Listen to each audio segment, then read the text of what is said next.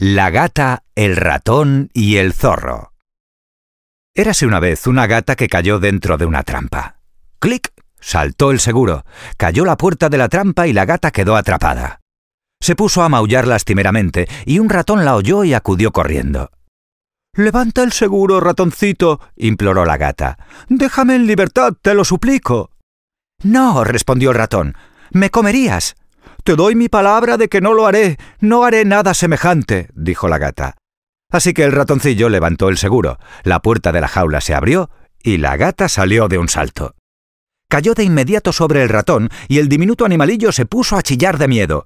Prometiste que no me comerías si te hacía el favor de soltarte. Has sido un tonto por creerme, respondió la gata con desprecio.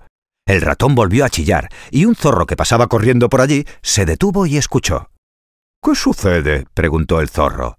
El ratón, con muchos chillidos, le contó todo lo sucedido. El zorro le hizo un guiño al ratón y con la cara más inocente del mundo se volvió a mirar a la gata. Vamos a ver si lo he entendido bien, dijo el zorro. El ratón estaba en la trampa, gata, y...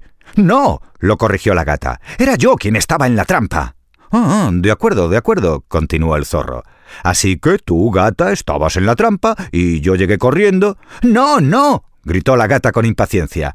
Fue el ratón quien llegó corriendo. Mm, por supuesto, dijo el zorro. La trampa estaba dentro de la gata y entonces el ratón llegó. ¡Torpe criatura! gritó la gata enojada. Por supuesto que la trampa no estaba dentro de mí. Te digo que yo estaba dentro de la trampa. Mm, perdón, perdón, se excusó el zorro con humildad. Permíteme que lo entienda bien. Veamos, tú estabas dentro del ratón y la trampa llegó corriendo. Oye, le gritó la gata furiosa. ¿Acaso no tienes orejas ni entendimiento? Yo estaba dentro de la jaula y el ratón llegó corriendo. La gata casi se lanzó encima del zorro de tan furiosa como estaba por su torpeza.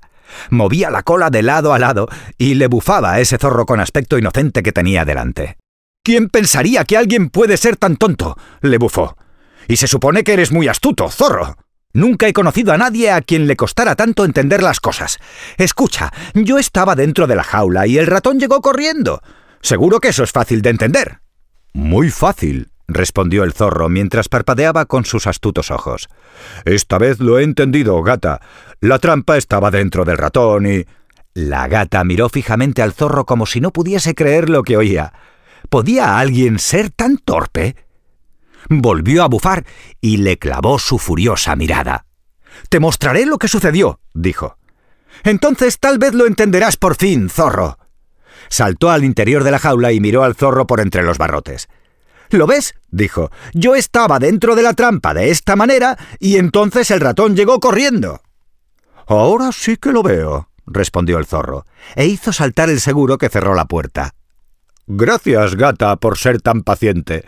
Esta vez el ratón no te dejará en libertad. Es algo odioso ser desagradecido con un amigo.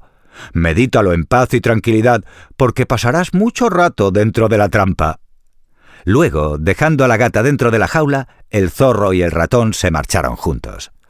Como verás, amigo ratón, dijo el zorro con una sonrisa, no soy ni la mitad de tonto que aparento. Que tengas un buen día y buena suerte. Colorín colorado, este cuento se ha acabado.